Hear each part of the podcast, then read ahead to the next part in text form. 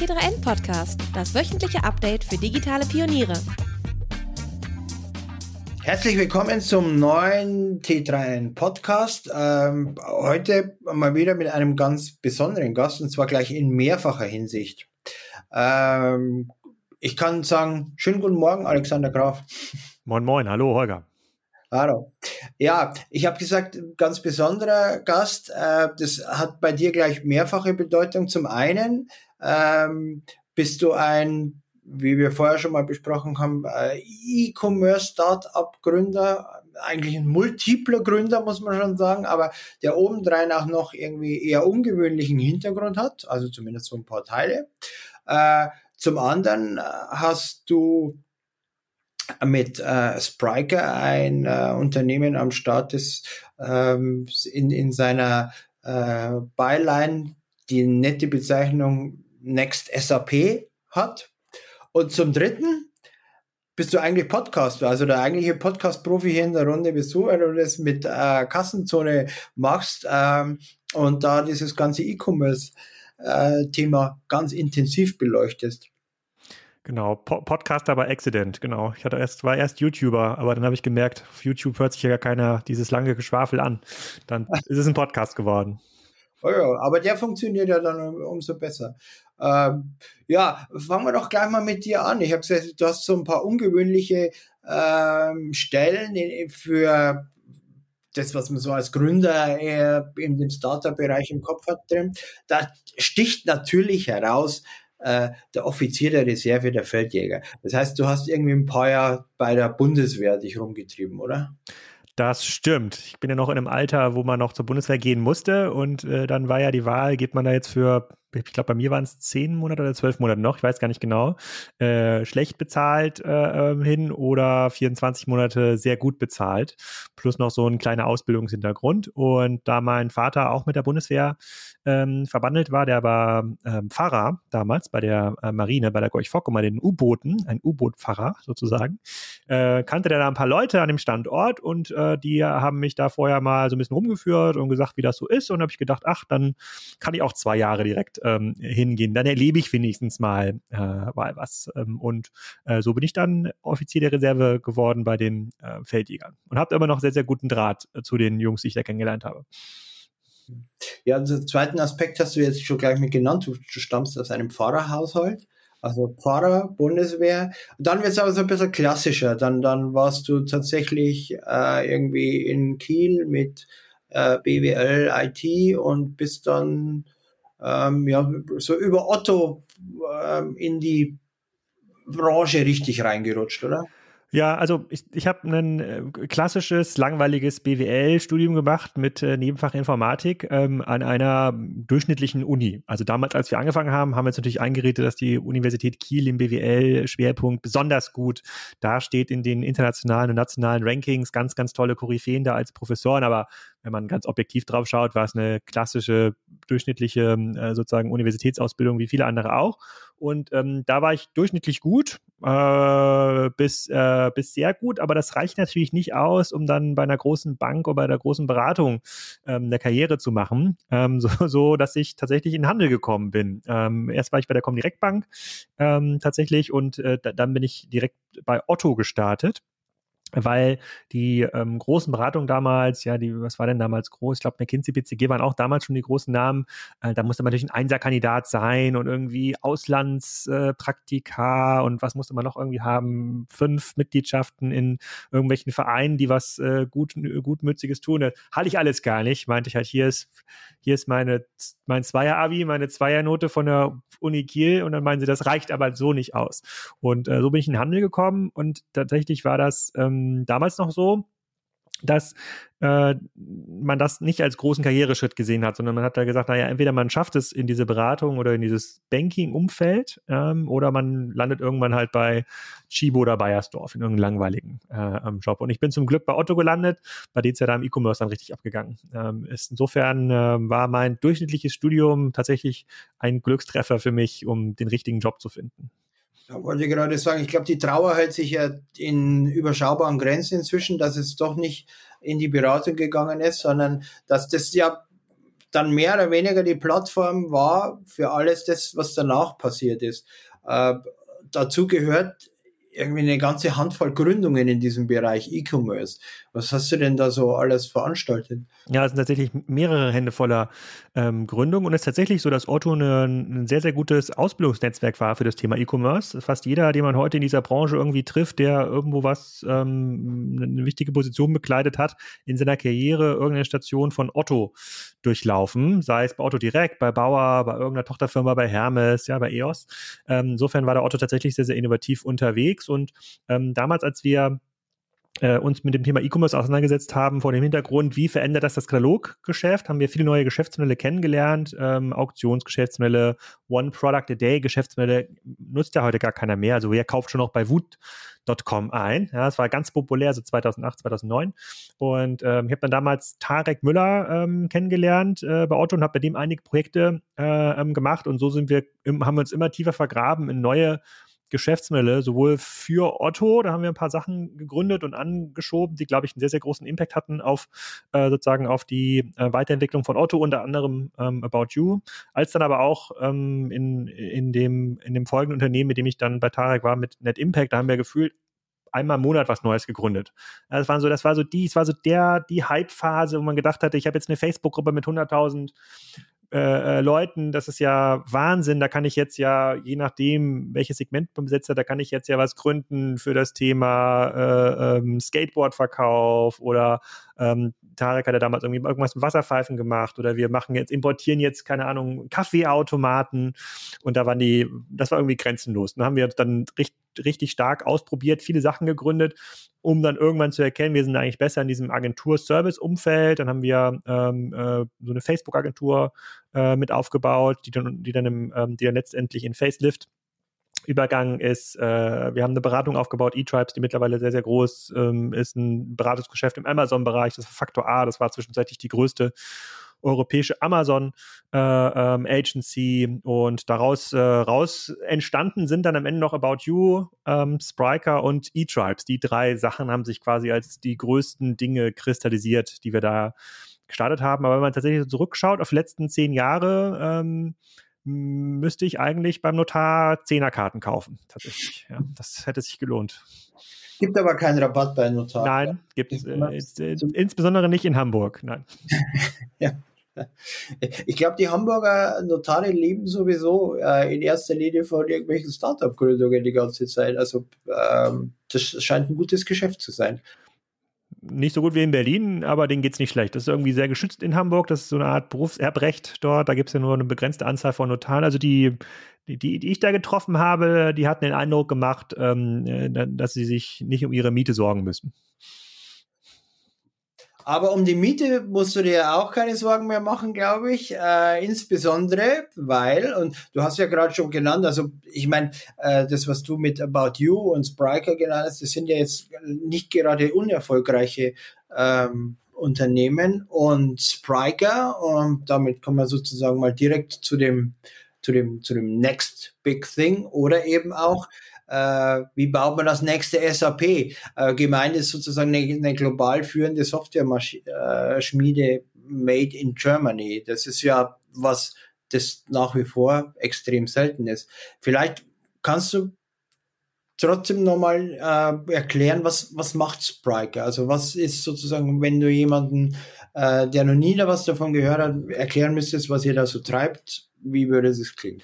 Ja, also wenn, wenn jemand gar nicht aus unserer Branche ist, dann sagen wir E-Commerce-Software. So für große Unternehmen, die irgendwas online verkaufen äh, wollen. So wie ein Salando zum Beispiel. So das ist quasi der Pitch innerhalb von äh, zehn Sekunden. Damit können sich Leute was vorstellen. Da ist irgendwie eine Webseite dann mit äh, drin und darüber kann man was ähm, verkaufen. Für die Leute so ein bisschen aus der Branche kommen, denen äh, erklärt man das dann, indem wir sagen, dass die Software, die man heute einsetzt, ja nicht mehr dafür ähm, da ist, einen Online-Shop zu betreiben, sondern die ist dafür da, um da verschiedene Geschäftsmodelle drauf zu betreiben. B2C, B2B, Marktplatzgeschäftsmodelle, Länderexpansion, also der E-Commerce-Teil in meiner Softwarelandschaft wird immer wichtiger. Das wird der zentrale Werttreiber. Und das ist die Maschine, die wir bauen. Ja, wir bauen quasi die Basisinfrastruktur, die ganzen Werkzeuge, mit denen man sagen kann, ich ähm, expandiere morgen äh, nach Spanien, ich entwickle mich in, äh, in Deutschland weiter zu einem B2B ähm, Marktplatz ähm, und oder ich baue eine weitere Marke auf auf meiner IT-Infrastruktur. Diese ganze Idee und daher kommt auch die SAP-Analogie, die es früher im ERP Umfeld gab. Früher, das waren ja so vor 20 Jahren die ersten großen Projekte, also alles ja, digitalisieren, was vorher Papier war, also wurde das ERP immer mächtiger. Das ist mittlerweile ins Commerce gewandert. Also alles, was man macht zum Kunden hin, Preise, Verfügbarkeiten, individuelle Angebote, in Interface-Anbindungen auf verschiedenen Displays. Das passiert heute im Commerce-System, nicht mehr im SAP oder in einem Microsoft ERP-Umfeld. Und deswegen hat das auch das Potenzial, das nächste SAP zu werden, nicht als Unternehmen, ja, sondern tatsächlich von der, von der Größenordnung, weil, ähm, weil jedes Unternehmen, was Online-Transaktionen erzeugen muss, weil es Teil deines Geschäftsmodells ist. Da, dazu gehören ja auch Verlage. Ja, die müssen ja auch online verkaufen. Da ist es dann irgendwie Subscription, äh, Artikel-Einzelverkauf. Ähm, die brauchen ja eine Engine, die das macht. Und wir machen das ähm, besonders gut für große Unternehmen bis sehr große Unternehmen, die zunehmenden Fokus B2B haben und die dann sagen, mit dem, was wir bisher im Einsatz haben, kommen wir einfach nicht weiter. Das ist zu teuer, das ist zu langsam, das ist, äh, äh das geht gar nicht. Und dann sagen wir, das ist dieses geht gar nicht, gibt's bei uns nicht, sondern das ist ein Baukastensystem, was wir anbieten. Der ist, der bietet dir alle Möglichkeiten, dein Geschäftsmodell zu erweitern. Das ist auch sehr effizient und günstig. Und du kannst morgen damit ähm, anfangen. Und dieses Problem oder diese Challenge hat sich für viele Unternehmen erst in den letzten zehn Jahren ergeben vor zehn Jahren war, damals bei Otto ja auch, oder vor 15 Jahren, was war das Problem? Die brauchen irgendwie einen gut funktionierenden Online-Shop, ja, wo, wo, dann irgendwie 100.000 Produkte, eine Million Produkte angezeigt worden äh, mussten. Da ging es nicht darum, dass man individuelle ähm, Rabatte an Holger vergibt oder dass Holger eine andere Sicht hat auf den Online-Store äh, wie Stefan, der sich irgendwie danach einloggt oder dass Holger auf einmal von einem Smartphone über einen äh, Tablet bis hin an einem Desktop-Rechner den, äh, den gleichen Login nutzen muss. Diese Probleme gab es alle gar nicht. Die haben sich mit dieser mobilen Revolution, die so dann mit dem iPhone gestartet ist, die haben sich dann alle eingestellt, die sind mittlerweile gewandert auch in den B2B-Bereich. Ja, ich erwarte von meinem B2B-Partner, dass er mir seine Produkte virtuell zur Verfügung stellen kann, dass er die mir auf die Baustelle per WhatsApp schickt. Ja, der muss wissen, wer ich bin, was ich für eine Preisbereitschaft habe, was meine Adresse ist, was für Konditionen ich bekomme. Es wird zunehmend digital. Und ähm, diese Probleme lassen sich mit der Software, die Ende der 90er Jahre entwickelt worden ist, das ist ein SAP, lassen sich damit nicht lösen. Ähm, deswegen braucht man halt the next SAP. Mhm. Ganz äh, interessanter Aspekt, den du zwei, dreimal auch angesprochen hast jetzt schon, ist, dass sich die Erwartungen im B2B-Bereich äh, ganz äh, ja vehement verändert haben, weil äh, Menschen halt kein Verständnis mehr dafür haben, dass irgendwie ihre, ihre Business-Software so eine wesentlich schlechtere User Experience hat, beispielsweise als irgendein Teil, das sie ganz normale zu Hause auf dem iPhone benutzen, oder?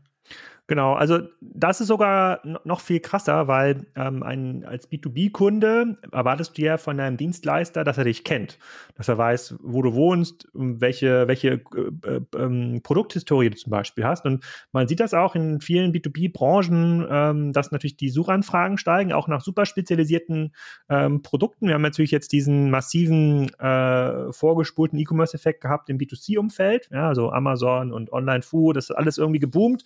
Das hat sich aber übertragen auch auf B2B und B2B hat in den letzten zwei Jahren auch gelernt, ich muss ja gar keinen Vertriebler zu mir kommen lassen. Ja, ich kann das ja auch digital äh, anfordern. Und viele Unternehmen waren da gar nicht zu, äh, zu in der Lage, die schicken immer noch den Katalog oder die Post oder das individuelle Angebot per äh, per Brief. Also sind viele B2B-Unternehmen sind noch so aufgestellt wie unsere Verwaltung, ja, die dann doch die, den Zählerstand abfragen per, per Brief irgendwie fünfmal von verschiedenen Stellen und das eben nicht per SMS machen oder per, äh, per WhatsApp oder per Signal, was immer man, man da machen will. Und diese Anforderungen, dieser, diese, diese Lösungskomplexität im B2B-Bereich ist halt nochmal viel höher, weil es ja oft keine Produkte sind, die sich irgendwie einfach lagern lassen, sondern oft sind es ähm, Aggregationen von Produkten aus verschiedenen Lagern, ein einiges muss erst produziert ähm, werden. Dann gibt es im B2B-Bereich auch noch so einen, ähm, noch, noch so einen Prozess, der heißt Request for Quote. Ich frage dich an, ich frage jetzt Holger an, du produzierst jetzt irgendwie, äh, ähm, keine Ahnung, Maschinen und äh, frage folgende Spezifikationen an und dann gibst du mir ein Angebot. Ja, und dann sage ich, okay, aber ich möchte das noch dazu haben, das weg und ich möchte das an ein anderes Lager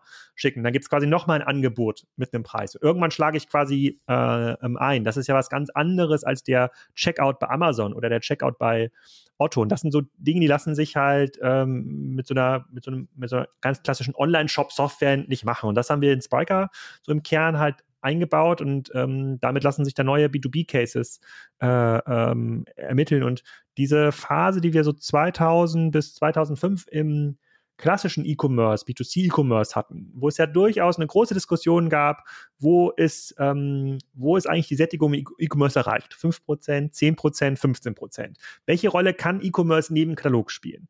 Welche, wie, wie, äh, wie muss sich E-Commerce einbetten in ein Multi-Channel ähm, äh, ähm, Umfeld bei Piken Kloppenburg oder bei C&A. Das waren ja Diskussionen, die wir hatten. Ja, da, da hat niemand erkannt oder nur wenige haben erkannt, ähm, dass E-Commerce eine komplett neue Kategorie ist, die ganzen alten Kategorien über den Haufen wirft. Das passiert gerade im B2B. Also wir sind gerade im B2B tatsächlich mental noch äh, äh in 2000, 2005 das, was ich aber umsetzen muss, um erfolgreich zu sein, da sind wir schon vor B2C. Also ich brauche schon jetzt bessere Lösungen, stärkere Lösungen als B2C jemals ähm, gebraucht hatte. Und in dem Markt stoßen wir ähm, rein und da, da sind wir natürlich halt globale Nachfrage nach solchen Lösungen, weil es eben auch nicht viele Sprycars gibt. Es gibt irgendwie weltweit zwei, drei, vier Unternehmen, die moderne Commerce-Lösungen ähm, anbieten. Das ist nicht viel. Also es ist jetzt nicht so wie in einem Content-Management-Umfeld oder, äh, oder in anderen Lösungskategorien, wo man viele, viele Sachen auswählen kann. Welche Rolle spielt denn dieser Faktor Vernetzung, äh, gerade jetzt im B2B-Bereich, also zwischen ähm, Verkauf, Beschaffung, Herstellung. Das sind ja traditionell irgendwie drei unterschiedliche Bereiche, möglichst mit fünf unterschiedlichen Systemen, äh, die am besten miteinander sprechen können. Wie hat sich denn da der Blick darauf verändert? Kommt drauf an, mit, von welchem Unternehmen wir reden und wie groß diese, äh, wie groß diese Tickets sind. Ich hatte vor kurzem einen Podcast aufgenommen, auch mit dem, äh, mit äh, Karl Bruckmeier von Atlas Copco, die verkaufen so Pumpen, Kompressoren, ähm, sowas in der Art. Kosten Maschinen auch mal 100, 200, 300.000 Dollar individuelle Installation, mehrere Millionen. Und auch dort gibt es schon Verkaufsprozesse, die komplett digital stattfinden, wo dann eine Universität mal einen Kompressor kauft für 30.000 Dollar. Da, da, da redet nie jemand mit einem, äh, mit einem Mitarbeiter von Atlas Copco. Das findet alles rein digital statt. So, und solche Dinge passieren schon sehr, sehr viel, wo ich Produkte habe, die mehr oder weniger vorkonfiguriert sind und wo der Anwender auch schon versteht, wie die einzusetzen, äh, einzusetzen sind. Bei denen Produkten, die du gerade genannt hast, wo es viel Vernetzung gibt, wo man dann doch irgendwie so eine Maschine über mehrere ähm, Regionen zusammenbauen muss, Spezifikationen äh, bauen muss, da tun sich kleinere Unternehmen in der Regel ein bisschen leichter. Das muss man ganz klar sagen. Großunternehmen, die in ihrer Konzern, äh, ihrer so eine Konzernstruktur haben, wo sie sehr, sehr versuchen, zentral zu bestimmen und dann diese Power dann in die Region abgeben. Ja, es gibt dann den North America-Chef, den South America-Chef, den, keine Ahnung, Middle East Europe, äh, wen, wen auch immer, die bauen dann alle quasi ihre kleinen Silos nochmal unter sich auf. Die tun sich enorm schwer, dieses Potenzial ähm, zu hebeln, weil die haben ihr Geschäftsmodell optimiert auf einen in ein, für eine andere Welt, ja, für eine mehr oder weniger analoge Welt, wo es auch keine Preistransparenz äh, ähm, gab global. Und da tun sich kleine Unternehmen, die, hm, sagen mal, bis so 500.000 Mitarbeitern, tun sich da deutlich leichter, diese Leute zu vernetzen. Aber klar, wenn du fünf von sechs Leuten Neinsager sind, die dann am Ende in der Diskussion immer kommen mit den Gründen, warum es nicht geht, und die gibt es immer, diese Gründe, dann hast du es auch in der kleinen Organisation leider, äh, leider schwer. Apropos Organisation, ihr, ihr seid ja selbst auch in so einem ständigen Wachstum begriffen. Äh, habt jetzt auch schon über 500 ja. Mitarbeiter? Äh, internationalisiert euch. Äh, wie verhindert ihr denn, dass ihr plötzlich diese Cluster bekommt? Oder ist das, ist euer Ansatz so unterschiedlich, dass die Gefahr gar nicht besteht? Ich glaube, langfristig hast du immer die Gefahr, ja, wenn du, ähm, wenn man, wenn man zunehmend in Silos kommuniziert, das passiert natürlich in größeren Organisationen, dass man nicht mehr alle Informationen runterbrechen kann in das äh, All Hands am Montag, ja, oder einmal im, im Monat, dann passieren Silos. Ich glaube, das kann man kulturell schon durchbrechen ähm, durch Werkzeuge, ja, indem man tatsächlich über Slack viel macht, über Umfragen viel macht, die Leute irgendwie sehr stark mitnimmt, die Hierarchien auch versucht flach zu halten. Das geht natürlich nur bis zu einem gewissen äh, Grade. Man, so eine Organisation steuert sich ja in der Regel nicht selber glaube ich zumindest nicht, dass sie das sich selber steuern ähm, kann. Ähm, bei uns ist tatsächlich das Momentum, was, was viel Probleme löst. Ja, wenn wir quasi jedes Jahr 100 Prozent wachsen, das ist auch das Ziel, im Umsatz jedes Jahr 100% zu wachsen, gibt es so viele Maßnahmen, so viele Dinge, die neu sind, von denen noch keiner eine Ahnung hat. Das erzeugt so viel Energie in verschiedenen Arbeitsgruppen, so viel Frustration und dann wieder Glück, weil dann diese Frustration sich auflöst, ähm, dass man, dass so ein Gemeinschaftsgefühl entsteht, äh, bei dem Silos keine große Chance haben. Wenn das mal abflachen sollte, wenn man sagt, man wächst nur noch 10 Prozent, 20 Prozent im Jahr und es ein bisschen gemütlicher wird, ja, man nicht mehr wirklich jeden Tag hellwach sein muss und jeden Tag sich neu erfinden äh, muss, dann kommt, glaube ich, die Gefahr auch in einem Tech-Unternehmen, ähm, dass man, dass man Silos ähm, aufbaut. Aber das Problem haben wir heute nicht, obwohl wir wirklich äh, von den 500 Leuten sind vielleicht noch virtuell 80 in Berlin angesiedelt. Ja, die sehen aber auch gar nicht mehr das Büro in den letzten beiden Jahren. Also die wenigsten sind da noch im Büro. Der, die restlichen Leute sind global. Von Ägypten, äh, Mexiko, wirklich ganz global. Mittlerweile auch über alle Zeitzonen. Leider muss ich sagen. Das macht die Koordination nicht, nicht einfacher. Ähm, und äh, durch diese äh, Disziplin in den Tools zu arbeiten, in Slack oder auch in Zoom-Calls, ähm, gibt es eben keinen Kulturverlust, ganz im Gegenteil, sondern es entsteht eine sehr, sehr gute Kultur. Auch Leute, die ich zwei Jahre nur per, per Zoom gesehen habe, mit denen hat man das Gefühl, dass man die, dass man die super kennt äh, äh, und dass man mit denen sofort eintrinken gehen kann. Und wenn ich jemanden nicht mag, dann mag ich ihn auch über Zoom nicht. Ja? Also sozusagen diese Kultur entsteht äh, tatsächlich auch äh, virtuell.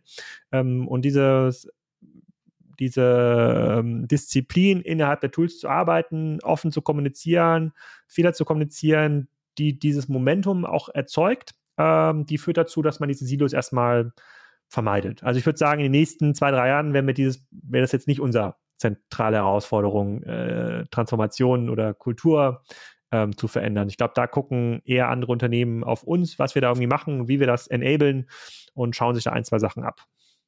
Hm. Ähm, Du hast ja auch schon ein paar Zahlen jetzt gerade in den Raum gestellt. Äh, also ich kenne genügend Unternehmen, die wären ganz glücklich mit 10% oder 20% Wachstum. Ähm, bei dir klang es dann schon ein bisschen so nach Couch-Modus, wenn ihr mal dort angekommen seid. Äh, dieses, dieser Anspruch, 100% ähm, Wachstum, bringt ja auch immer die Anforderung mit sich, ihr müsst irgendwie was wesentlich besser machen als die Konkurrenten. Selbst wenn es nicht so wahnsinnig viele Konkurrenten gibt, wie du gerade beschrieben hast, aber trotzdem, äh, das ist ja ein Markt, der wahrscheinlich auch nicht kleiner wird in Sachen Konkurrenz. Ja, also er ist relativ stabil, muss man sagen, aber er wird nicht kleiner, das stimmt. Es kommen insbesondere Nischenlösungen immer wieder neue, äh, neue dazu.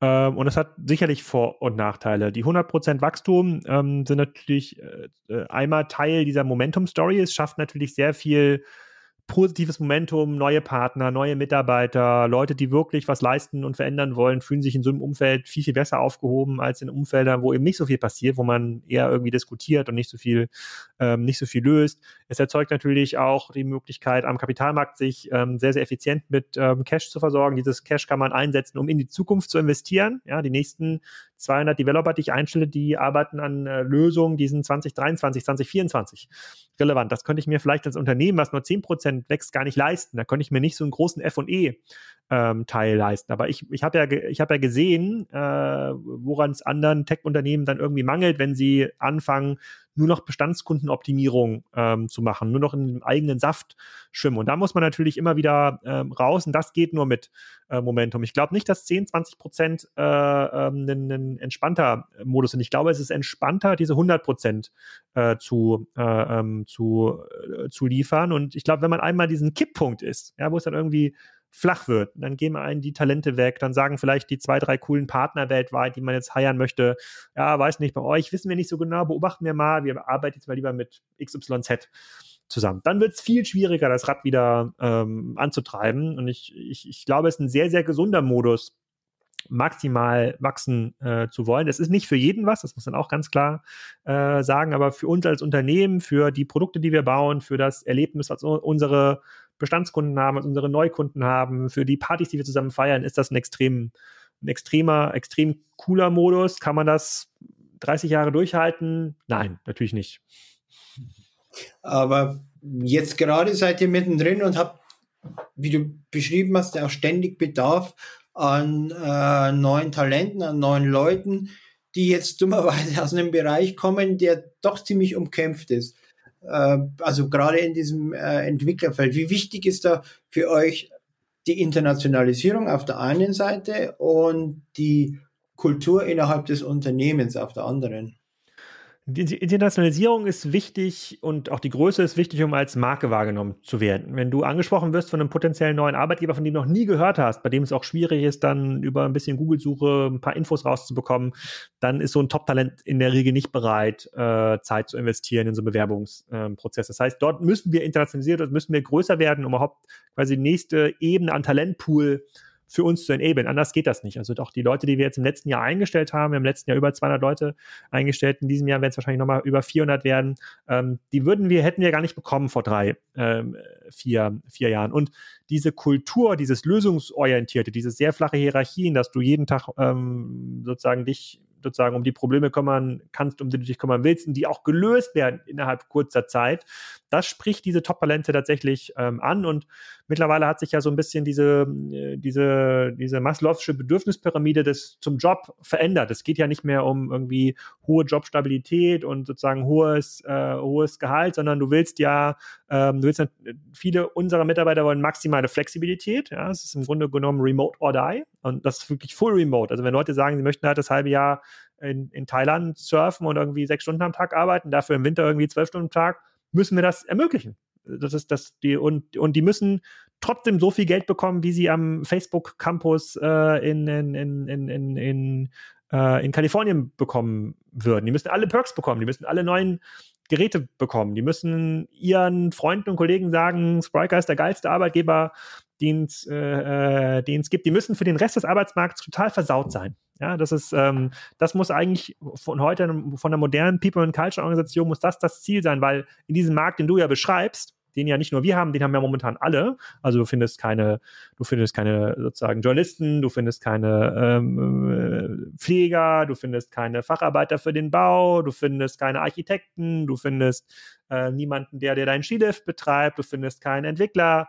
Das ist ja ein globales Phänomen. So und sich dann irgendwie mit einer Lösung abzufinden, zu sagen, okay, wollen wir den Durchschnittsstundenlohn um 50, 50 Cent steigern, reicht halt nicht. Ja, du musst halt quasi diesen innovativen Willen, den du auch in deinem Geschäftsmodell äh, zeigst, dich neu zu erfinden, den musst du auch auf der Jobseite äh, zeigen. Das ist nicht, das ist nicht billig, also Globalisierung ist überhaupt nicht billig, auch in Indien kostet dich mittlerweile ein guter Mitarbeiter im Callcenter mindestens 3000 bis 4000 Dollar im Monat. Es gibt nicht mehr, es gibt nirgendwo weltweit mehr diesen Markt, wo Leute für äh, 50 äh, Dollar im Monat ähm, arbeiten, geschweige denn, dass das für ein, ein komplexes Business wie unseres irgendwie ähm, Sinn macht. Wir müssen es erzeugen, dass die Leute zu uns wollen. Ja, das, was Google war in 2005, wo alle zu Google wollten, weil die so einen tollen Campus hatten, das muss Spriker werden in den nächsten Jahren. Die müssen zu Spriker wollen, weil es hier einfach am geilsten äh, ist. In dem Zusammenhang schadet es natürlich nicht, wenn man irgendwie so ein paar geile Kundencases herzeigen kann. Mhm. Und da habt ihr inzwischen ja einiges auf Lager. Du hast vorher ja schon mal erwähnt, ihr spielt mit den Großen. Und gerade so in dem, dem, dem Handelbereich sind es dann doch eher die ganz Großen. Was, was sind denn die Cases, von, über die du am liebsten erzählst? Also ich persönlich bin ja äh, äh, äh Handwerker, ja, ich mache halt so, so ein bisschen sozusagen der, äh, ähm, der kleine Conny Reimann, ja, und äh, baue hier quasi äh, meine Terrassen und meinen, meinen Pool oder was auch immer äh, ich am Wochenende irgendwie als Projekte entdecke ähm, selber und bin daher sehr verliebt in unsere Do-it-yourself-Cases. Äh, da haben wir einige und unser größter ist sicherlich Hornbach, mit dem wir äh, die Plattform irgendwie neu entwickeln, die auch aus äh, einer Situation kommen, wo E-Commerce die letzten zehn Jahre eben nicht so wichtig war, waren irgendwie so zwei, drei Prozent vom Umsatz, aber jetzt insbesondere durch Corona immer wichtiger geworden ist und nach vorne man natürlich auch äh, sich neu aufstellen muss und E-Commerce neu, äh, neu denken muss und auch die Märkte eine andere Rolle ähm, spielen. Das ist so ein Case, über den ich total gerne äh, ähm, rede. Ich glaube natürlich auf einer globaler Ebene, wichtig, globaler Ebene wichtiger für uns ist so, äh, so ein Unternehmen wie Aldi, mit dem wir sehr, sehr viele neue spannende Sachen machen. Da haben wir jetzt auch gerade kassenlose, Store, kassenlose Stores äh, ähm, gelauncht als Teillösung in, ähm, äh, in UK. Und ähm, bei den B2B-Cases bin ich immer ganz fasziniert, was man irgendwie online verkaufen kann, wie man online verkauft, wie du ein Jung Heinrich zum Beispiel nutzt das auch mittlerweile ganz, äh, ganz stark unsere Plattform, aber auch ein Hilti zum Beispiel. Und dann gibt's halt viele Unternehmen weltweit, von denen ich noch nicht mal was gehört habe, die teilweise 20, 30, 40 Milliarden äh, groß sind. Die sind irgendwie in Indien oder in Süd Südamerika angesiedelt äh, und mit denen bauen wir dann ähm, Lösungen. Auch so ein Siemens Healthineers in, in Südamerika baut mit Spiker ganz, ganz spannende, äh, spannende Sachen. Und ich kann mich da so in jeden Case einarbeiten und so reindenken und überlege mir, auch, was könnte man noch machen, wenn das, äh, wenn man das jetzt hier noch auf einem neuen Display anbietet, wenn man noch besser die Daten äh, ähm, aggregieren kann, wenn es irgendwie noch ein bisschen einfacher geht. Und bei allen Cases gibt es so einen äh, sozusagen zentralen Erfolgsfaktor, das ist Geschwindigkeit. So, je schneller man diese Ideen umsetzen kann, je schneller die Leute live sind, je günstiger es am Ende das auch wird im Time to Market, desto besser. Und das ist das, was wir im Produkt einbauen. Wir müssen einfach maximal Flexibilität erlauben und den Leuten schnell äh, Rollouts erlauben. Die müssen schnell testen können. Die müssen auch schnell die Sachen verändern können. Man muss sich das vorstellen wie so ein Lego-Technik-Baukasten. Ja, der baut jetzt quasi einfach mal los, baut jetzt seinen Bagger und merkt dann aber irgendwann, Mist, der Bagger soll gar kein Bagger sein, das soll eigentlich ein, ein Truck werden. Da muss er den umbauen können. Ja, behält 80 Prozent der Teile bleiben dann gleich. Und unser Job ist aber nicht vorzugeben und vorzudenken, wie muss eigentlich der Bagger aussehen oder der Truck aussehen. Wir müssen einfach gucken, dass die Teile zusammenpassen. Wir müssen gucken, dass er die Ketten abbauen kann vom Bagger und dass da irgendwie Räder dran äh, passen und dass er irgendwie nicht schummelt und mit dem Feuerzeug versucht, Teile zu verbiegen, äh, die gar nicht dafür gedacht sind, äh, äh irgendwie anders eingebaut zu werden, sondern dass das funktioniert und dass das sehr lange äh, ähm, funktioniert. diese Art von Softwarearchitektur, diese Art von Denke gibt's noch nicht so lang. Ja, Software wurde einfach anders gedacht und anders eingekauft vor 10, 15 Jahren. Dass man jetzt irgendwie Software einkauft und eben nicht mehr festlegt in einem 100-seitigen Formular, welche Features und welche Funktionen die Software haben muss, ist natürlich auch für viele IT-Procurement-Abteilungen neu. Und ist auch ein gegenseitiges Lernen, muss man ganz klar sagen. Mhm diesen Insights-Aspekt, wie man mit dem Feuerzeug Lego-Teile anpassen kann, Beschäft mit dem beschäftigen wir uns ein anderes Mal. Ist aber aufgeschrieben, ist mir nämlich bisher auch noch nicht begegnet. Aber diese Flexibilität, die du beschreibst, ist eben die Voraussetzung dafür, dass ihr also ganz unterschiedliche Kunden bedienen könnt. Also selbst wenn man auf den Handel schaut, Hornbach hast du genannt, ist ja dann doch irgendwie wieder was ganz anderes als Aldi. Und wenn wir dann noch über weiß ich nicht, Getränkeabfüllmaschinen sprechen, wird es nochmal ganz anders. Das heißt, die Flexibilität auch an dieser Stelle ist für euch die Kernaufgabe. Ja, also diese Cases vereint ja eine Sache und sozusagen das ist, das ist Komplexität. Ähm, das heißt, jeder Case ist nicht trivial. Es gibt nicht diesen es gibt immer die gleichen Kunden, es gibt ein Lager, es gibt quasi 100 Produkte und dann ist der Kaufprozess vorbei, wenn man einmal seine PayPal-Adresse eingegeben hat, sondern es ist immer ein sehr komplexer Case. Wir nennen das Sophisticated ähm, Commerce. Und wenn man sich überlegt, was ist das Gegenteil? Das Gegenteil ist ein Shopify. Ja, bei dem Shopify versucht man ja maximal viel zu standardisieren. Ja, du, und das ist ja auch gut. Dafür gibt es ja auch einen, einen Markt. Wenn du jetzt irgendwie nur einfaches Fashion verkaufst äh, und alle halbe Jahr dein Sortiment ähm, wechselt, dann ist vielleicht ein größtes Problem, die nächste Zahlmethode ähm, einzubauen, aber nicht unbedingt eine individuelle Gutscheinkampagne zu, äh, ähm, zu fahren. Das funktioniert ja noch nicht mal bei den ganz Großen. Also auch Salando wird dir hat, hat schon Schwierigkeiten, dem Holger seinen individuellen Gutschein auszustellen auf Basis der Kaufhistorie, die du bisher ähm, hattest. Hast du irgendwie 20 Nike-Pullis gekauft, alle in schwarz und dann macht natürlich irgendwie einen Gutschein für Holger Sinn. In der Nike-Woche äh, hast du dann 10% auf alle Nike-Produkte, aber nur du.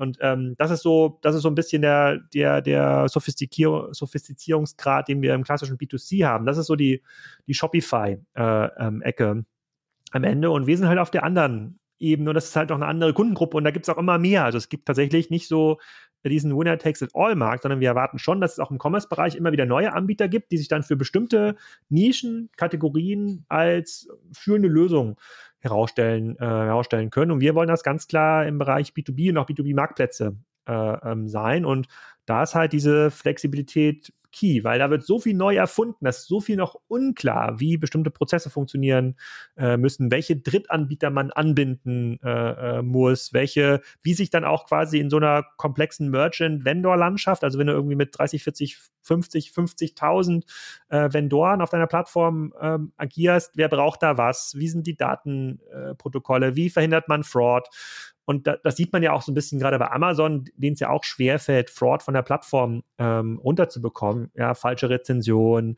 Fake-Produkte, falsch ausgezeichnete Produkte. Da sind wir noch tatsächlich bei Tag 1. Also das noch, das, da ist die, ähm, äh, da ist die Messe noch nicht gelesen, um hier zurückzukommen auf äh, sozusagen den Pfarrer, Pfarrsohn, äh, sondern das beginnt jetzt gerade erst alles. Ähm, jetzt haben die äh, vergangenen zwei Jahre durchaus dazu geführt, dass äh, der ganze E-Commerce-Bereich irgendwie nochmal so einen massiven Treibsatz äh, in Sachen Geschwindigkeit erhalten hat. Was, äh, wenn du als Profi da drauf schaust, was, was sind denn also aus deiner Sicht die wesentlichen Veränderungen, die jetzt eben auch Pandemie mit sich gebracht haben? Was haben sich für wesentliche Trends in dem E-Commerce-Bereich herauskristallisiert, die jetzt auch die nähere Zukunft dominieren werden? Also ich, ich glaube, was vielen Händlern klar geworden, geworden ist und Kunden klar geworden ist, dass das Logistiknetzwerk, was wir haben, natürlich im Ansatz nicht ausreicht, um für uns als Kunden weder im B2B noch im B2C-Bereich ausreichend ähm, Flexibilität zu bieten. Ja, sozusagen diese zwei Stunden Lieferung, drei Stunden Lieferung, Same Hour wie in einem Gorillas oder ein, oder ein Flink, da gibt es jetzt immer viele neue Services und das ist eigentlich das, was äh, wirklich als Neues dazugekommen ist. Jetzt sagen diese sehr, sehr hohe Lager- und Last-Mile ähm, Flexibilität. Was aber wirklich auch passiert ist in vielen Unternehmen ist, weil es eben nicht mehr diese Möglichkeit gab, sich auf den Laden zu konzentrieren, weil viele Unternehmen jetzt wirklich sich konzentrieren mussten auf E-Commerce, ist tatsächlich ähm, so ein bisschen Transformation on the Run entstanden. Ja, wenn du äh, bisher das Gefühl hattest, du musst jeden Tag in den Laden kommen und dort Kunden beraten und hast jetzt vielleicht Angst um deinen Job, bist natürlich auch viel offener, dir darüber Gedanken zu machen, wie sieht denn eigentlich so eine E-Commerce Experience aus? In deinem Unternehmen? Wie, sieht, wie musst du dich dann eigentlich aufstellen, mit das, damit du für die Kunden weiterhin relevant bleibst? Wie müssten eigentlich Pakete verpackt werden? Wie funktioniert Pick from Store? Was, was, was, was erzählen denn eigentlich diese Marketing-Leute da immer mit diesem Google äh, äh, Werbe, äh, Werbeausgaben? Wo gehen die denn hin? Wie, wie kann ich daran partizipieren? Und das hat, glaube ich, schon mal vielen Unternehmen dazu geholfen, so ein bisschen Ad-Hoc-Transformation zu erzeugen, auch so eine Gruppendynamik zu erzeugen, die Koalition der Willigen zu vergrößern, so nennen wir sie, also die, die sich nicht mehr der Gruppe der Neinsager anschließen, sondern sagen, okay, lass was ausprobieren äh, nach vorne. Und ähm, da gibt es jetzt einfach im Vergleich zu vor Corona wahrscheinlich dreimal, viermal, fünfmal so viele Menschen, die bereit sind, ähm, auch in die E-Commerce-Themen und Commerce-Themen zu, zu investieren und Neues zu tun. Und das ist gleich der größte Effekt, den wir jetzt noch gar nicht materialisiert sehen im Markt. Das, was daraus passiert, aus dem Momentum und aus den Menschen, die jetzt bereit sind, auch was Neues zu tun, ähm, diese Dinge werden wir erst in den nächsten zwei, drei, vier, fünf Jahren ähm, am, ähm, Markt sehen. Auch, auch diese Erkenntnis, dass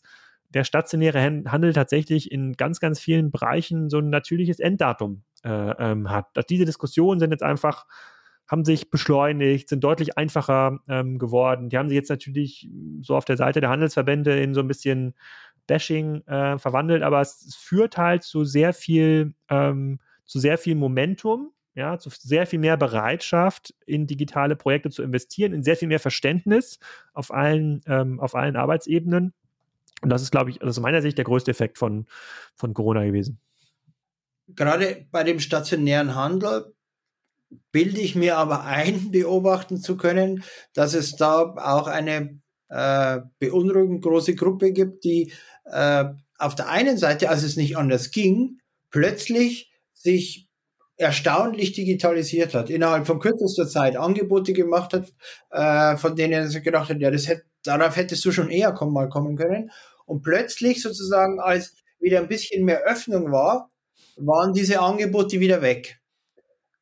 Ist das, also äh, hast du diese Beobachtung auch oder ist dir, glaubst du, dass es nur so ein kleiner Teilausschnitt ist?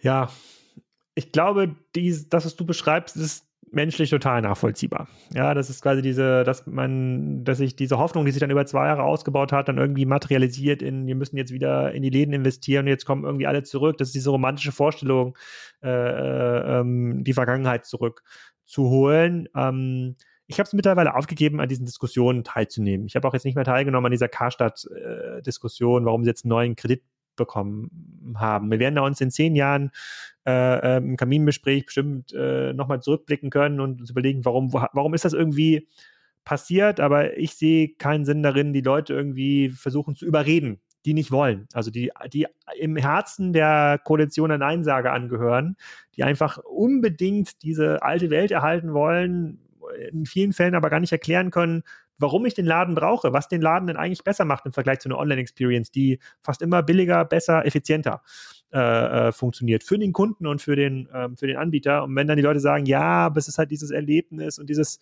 die es aber nicht decomposen können, also die es nicht zerlegen können und sagen, okay, was ist denn das Erlebnis ganz genau? Der, der 2G-Check äh, am Eingang, das kurze Warten vor der Umkleiderkabine, der Fakt, dass ich irgendwie äh, in, einem, in einem Laden auf dem Tablet was bestellen muss, weil es meine Größe nicht gibt, was ja auch total Hanebüchen äh, ähm, ist. Ähm, deswegen, ja, beobachte ich auch das, was du beschreibst, aber ich versuche da weder zynisch zu kommentieren, noch irgendwie auf die Leute einzuwirken. Das habe ich intensiv gemacht, so zwischen 2011 und 2014 kann mich noch erinnern ähm, an den äh, sozusagen an ganz ganz spannende Diskussionen und da hat mir der ehemalige äh, ähm, Karstadt äh, äh Karstadt Chef war das glaube ich äh, oder Kaufhof, Kaufhofchef Lovo Mandak von der Bühne entgegengeschleudert, dass er sozusagen von Scharlatanen wie mir in den letzten 20 Jahren schon Dutzende gesehen hat, die alle den Ausverkauf der stationären Handelswoche hergesagt haben. Und schauen Sie, ich bin hier, der Laden macht drei Milliarden. Ist nicht passiert. Was, was will man da machen? Also es ist keine rationale Diskussion. Es ist so ein bisschen, ja, ich, ich erspare mir jetzt quasi Vergleiche mit gängigen politischen Gruppen. Aber äh, genau, so ungefähr. Ja. Ja, die, ähm, also diese alte Diskussion oder die überholte Diskussion manifestiert sich ja auch immer in diesem, aber die Parkplätze, so nach dem Motto, wenn die Leute mit dem Auto bis ins Geschäft reinfahren könnten bis heute, dann wäre alles noch wunderbar. Äh, an der Stelle kann man dann meistens schon wieder aufhören, zu diskutieren. Das ist für einige Geschäftsmänner ist das auch richtig. Also der, der, der, der, äh, der, der Chef von Futterhaus hat zum Beispiel bei, bei mir auch einen Podcast und ähm, er meinte, was ist das Erfolgsmodell für einen stationären äh, Laden, wenn du eine neue Fläche aussuchst, dann ist Parkplätze. Die Leute müssen tatsächlich quasi bis vor die Tür fahren können. So ist es bei Baumärkten auch und in dem Sortiment funktioniert das. Aber dann können ja die Unternehmen, die, die das mit diesem, aber Parkplätzen brauchen, die können ja dann, dann rausgehen im Fachmarktcenter oder an die Einfallstraße. Da sind jetzt ja relativ viele Läden frei geworden, die vorher Matratzen verkauft haben, mhm. zum Beispiel. Die hatten auch Parkplätze vor der Tür, ist doch, ist doch fair enough, können sie, können sie doch machen. Machen sie aber in, in der Regel nicht. Ja. Ja, gut, also wenn man so richtig diese großen äh, Dinge dann transportieren muss oder viel Futter, dann äh, ist es ja auch durchaus nachvollziehbar. Aber wenden wir uns doch lieber denen zu, die gesehen haben, dass sie sich ähm, weiter bewegen müssen und äh, aber noch nicht so richtig vorangekommen sind. Was, was würdest du denn einem, einem Unternehmen raten, das sagt jetzt, ich will jetzt wirklich in dem äh, E-Commerce-Bereich äh, mich positiv weiterentwickeln? Gibt es also so ein paar handfeste Empfehlungen, die man auch bei aller Unterschiedlichkeit der Geschäfte vielleicht verallgemeinern kann? Ja, es gibt diesen einen Erfolgsfaktor, den ich vorhin auch mal genannt habe im B2B-Umfeld, das ist Geschwindigkeit. Ähm, ich würde mir nicht herausnehmen, dass ich jetzt für ein beliebiges Handelsunternehmen, sei es jetzt äh, Fashion, sei es Futter, sei, sei, es irgendwas Komplexeres, sagen kann, wie muss das Geschäftsmodell der Zukunft aussehen. Das Einzige, bei dem ich weiß und 100% sicher bin, was zum Erfolg führt, ist, dass es dieses Unternehmen eine Struktur braucht, in, in, in dem es die Ideen der Mitarbeiter schnell umsetzen kann. Weil die Mitarbeiter haben ja heute schon eine Liste von 100 Dingen, die nicht umgesetzt wurden in den letzten Jahren, bei denen sie wissen, das brauchen wir aber, das brauchen wir aber für den Kunden. 50 Dinge sind vielleicht schon gar nicht mehr relevant, äh, weil, äh, weil es das gar nicht mehr gibt oder weil man das eben nicht mehr, weil man es eben nicht mehr braucht. Aber diese Dinge müssen umgesetzt werden und in diesen Umsetzungsprozessen und Umsetzungsprojekten lernt man so viele neue Lösungen kennen, so viel neues Momentum kennen, dass man schon wieder die nächsten 50 Ideen äh, ähm, entwickelt. Und ein, ein Vorstand oder eine Geschäftsführung muss halt ermöglichen, das zu beschleunigen. Sie muss halt nicht mehr fragen, okay, bitte, Holger, gib mir doch mal die von den fünf Ideen, die du hast, Holger. Finde ich super, du bist ein super innovativer Typ. Aber jetzt mach doch bitte mal eine Präsentation und zeig mir doch mal, ähm, was muss ich denn pro Idee investieren? Und was ist denn der Payback der Idee? Also, und, und was ist denn das beste Risiko-Chance-Verhältnis? Und dann machen wir einfach die Idee, die am besten ist. Wir sprechen aber noch mal kurz mit der, äh mit der Helga, ja, aus sozusagen aus dem Marketing-Umfeld äh, und mit dem, mit dem Günther aus dem Vertrieb, ob das dann auch irgendwie so ein bisschen passt. Und das ist halt die falsche Sicht. Die richtige Sicht muss sein, Holger, warum sind es nur fünf Ideen? Warum nicht 15? Was brauchst du, warum sind die noch nicht umgesetzt? Was brauchst du von mir, damit du es schneller vertesten äh, äh, kannst? Wo gibt's Blocker? Wer will, dass das nicht äh, funktioniert? Kümmere ich mich selber drum, Holger, und ich räume diese Blocker aus dem äh, äh, Weg. Brauchen wir Agenturen? Brauchen wir mehr Mitarbeiter? Brauchen wir äh, mehr Budget? Ähm, zeig mir, wie man sozusagen statt den fünf, zeig mir mal einfach mal die 20 Ideen und zeig mir mal, wie man die in sechs Monaten umsetzen kann. Ja, und ich hole das Maximum raus. Ich hole das meiste an Geld, ich hole das meiste an Entscheidungsfreiheit. und immer wenn irgendwas nicht funktioniert und jemand sagt, das machen wir nicht, kommst du zu mir, Holger, und ich ändere das. So, und diesen Spirit braucht man in dem Unternehmen, ähm, damit sich was äh, äh, was verändert. Dieses Runterdampfen auf die klassische ähm, Strategiepräsentation in der Idee, dass ich einen Markt beschreiben kann, den niemand beschreiben kann. Ja, wir wissen einfach nicht, was äh, äh, funktioniert. Aber trotzdem zu fordern, dass du mir den Fünfjahres-Finanzplan dafür gibst, mhm. das ist das Problem. Zu diesem Thema Geschwindigkeit würde ja auch gehören, dass man sieht, äh, hey, da, es passiert gerade in, auf den ähm, Social Media Kanälen, die, die verwandeln sich so Step by Step ja immer mehr in, äh, ich nenne es mal Social Einkaufskanäle. Ähm, trotzdem hält sich die, die Präsenz von vielen Unternehmen da äh, noch immer in Grenzen. Ist das, äh, ist das eine Entwicklung, die, von der du glaubst, dass die immer noch stärker werden wird? Wie, wie wird denn diese Kombination, also Social Media, Verkaufen, jetzt mal auf der einen klassischer E-Commerce, auf der anderen, was passiert denn da? Ja, ich glaube, das Gute ist, für die Unternehmen, die noch nicht präsent sind, wenn die noch ein Jahr warten, dann äh, sind sie wieder auf der Gewinnerseite. Weil dann ist es wieder so teuer geworden, äh, irgendwelche Influencer-Kampagnen zu machen oder, äh, oder Google AdWords zu schalten, dann lohnt sich für niemanden mehr. Da haben sie jetzt wahrscheinlich 15 Jahre verpasst, wo man richtig viel Geld verdienen konnte. Ähm, aber wenn sie noch ein Jahr warten, dann kann ich versprechen, sozusagen, haben sie alles richtig gemacht, wenn sie in ihrer, in der, in der, in der, in der monatlichen Sitzung stehen. Ähm, nee, tatsächlich sieht man jetzt bei vielen Unternehmen, dass wir jetzt so ein Limit laufen. Ja, Online-Marketing-Kosten sind natürlich, äh, ähm, haben sich massiv verteuert, Conversion Rates sind runtergegangen, Influencer-Kampagnen, klassisch was im B2C-Bereich passiert, funktioniert äh, äh, äh nicht mehr. Viele Datenschutzregeln verhindern jetzt auch ähm, einfache Messenger-Commerce-Modelle wie WhatsApp, Signal und Co. Da ist die Standardisierung noch nicht so weit. Es gibt noch keine neuen Alternativen. TikTok natürlich irgendwie als ähm, chinesischer Konzern ganz, ganz schwierig, was das Thema Daten, äh, was das Thema Datenschutz angeht. Die ganze Ad-Systeme haben sich noch nicht so weit entwickelt dort. Ein paar neue Projekte, die es ja gab in den letzten Jahren, haben leider nicht funktioniert wie ein Wish. Ähm, also, aber auch dort bleiben natürlich diejenigen äh, Gewinner, die es geschafft haben oder die es immer noch schaffen, sich neu zu erfinden. Aber dieses neue Erfinden ist halt sehr anstrengend. Das neue Erfinden würde, der sich wirklich alle paar Wochen, alle paar Monate neue Ideen braucht, auch selber umsetzen muss. Ich heißt, ich kann es nicht managen. Managen bedeutet ja, bedeutet ja ähm, Risiken zu managen in der Regel. Ich will im Grunde genommen das risikoärmste äh, tun und das Chancenhöchste gleichzeitig. Und wir sind jetzt ja in einem Modus, in so einem Entwicklungsmodus, wo ich ja handeln muss wie so ein VC. Ich muss da Wetten platzieren. Das ist ja extrem unangenehm. Wer, wer möchte dann quasi schon als angestellter Manager Wetten platzieren? wenn aber in seinem, seinem Gehalt die Bonuskomponente ja ganz klar an Risikoziele geknüpft ist. Äh, deswegen, ich beobachte das schon intensiv natürlich, was da geht bei WhatsApp und WeChat und Pinterest äh, und Co. Aber ähm, und klar, es gibt immer wieder Cases, wo dann Direct-to-Consumer-Marken äh, entstehen, die sehr, sehr groß werden. Gerade sehen wir, dass die großen Influencer eigene Marken werden, die, die verkaufen sich gar nicht mehr an, irgend, an Nike und Adidas, sondern oder, oder Nivea, sondern die wollen halt selber äh, Marken etablieren. Die, die, können auch groß werden. Ähm, hilft mir jetzt aber, wenn ich Bayersdorf bin, auch nicht weiter, mhm. wenn ich da jetzt lange nicht dabei war. Aber ja, das Thema Social und Influencer, das war so vor zehn Jahren, war das. Da hätte man sich drum kümmern können. Jetzt muss man sich eher überlegen, what's the next, next big thing und wie kaufen Menschen morgen ein und wie behalte ich weiter in diesen Endkundenzugang. Ähm, ich glaube, wir haben einen relativ großen Trend, reines Thema Bestandskundenmarketing. Also einfach die Leute, die ich schon habe, deutlich besser ansprechen und über First-Party-Tools ansprechen. Eben nicht mehr über das Google-Netzwerk, über das Facebook-Netzwerk, über das Amazon-Netzwerk, sondern selber in der Lage sein, dir eine relevante WhatsApp zu schicken. Ja, einmal im Quartal. Nicht jede Woche. Nicht jede Woche mit demselben Gutschein und hier ist die Herbstkampagne, hier sind die Frühlingsfarben und, und hier sind jetzt, hier ist jetzt irgendwie unser, unser Muttertagsangebot, sondern für dich relevant. Das wird, glaube ich, der, äh, das wird so einer der großen, der großen Themen sein.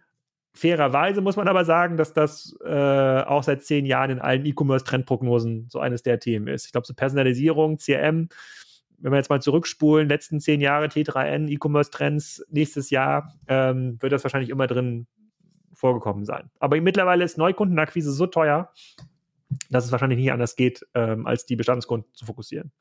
Ja, und nicht zuletzt hat schon aus äh, rechtlichen Gründen dieser Aspekt äh, First-Party-Daten natürlich ja. einen enormen Boost erhalten. Ja, genau. Also, und das, das, also ich glaube, wir sehen in Zukunft wieder mehr cookielose Webseiten.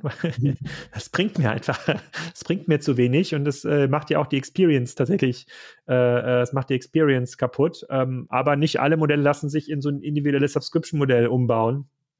Ähm, und dann müssen wir halt, da müssen wir halt nach vorne so ein bisschen experimentieren. Aber äh, so dieses, das Next Big Thing, das Next Big Growth äh, äh, Bucket ist jetzt nicht am Horizont, wo man sagen könnte, jetzt macht das, das und das. Klar ist das Thema Bewegtbild und Video und kurze Sachen, aber hey, das war auch vor drei Jahren schon äh, ein, ein, ein, ein Thema. Das, ähm, aber je, jeder versucht quasi den Kunden noch fester an sich zu klammern.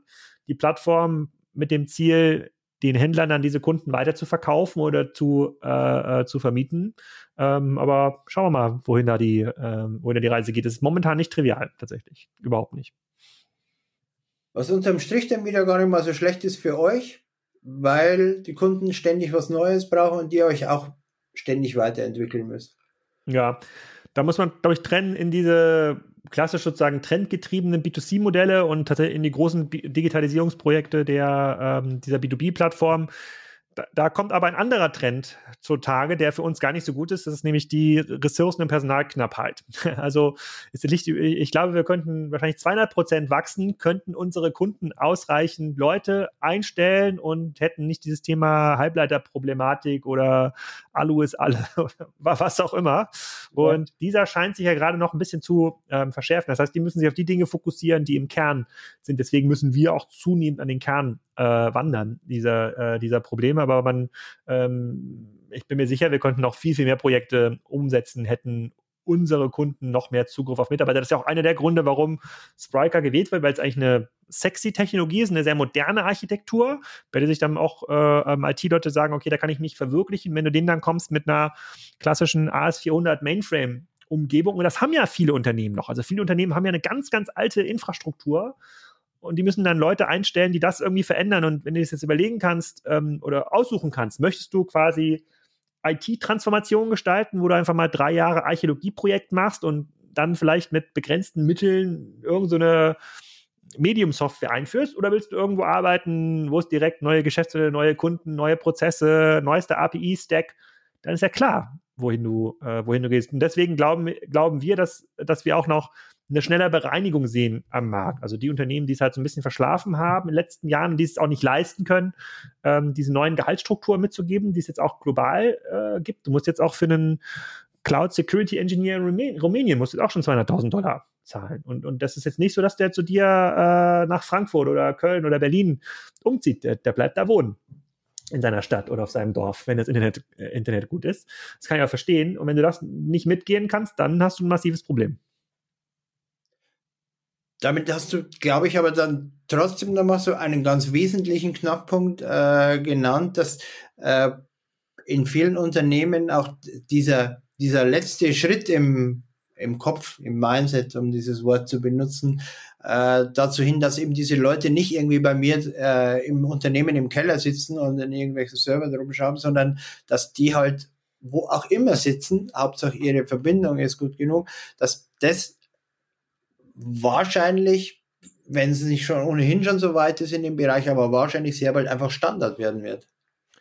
Es ist jetzt schon Standard und äh, für die Guten.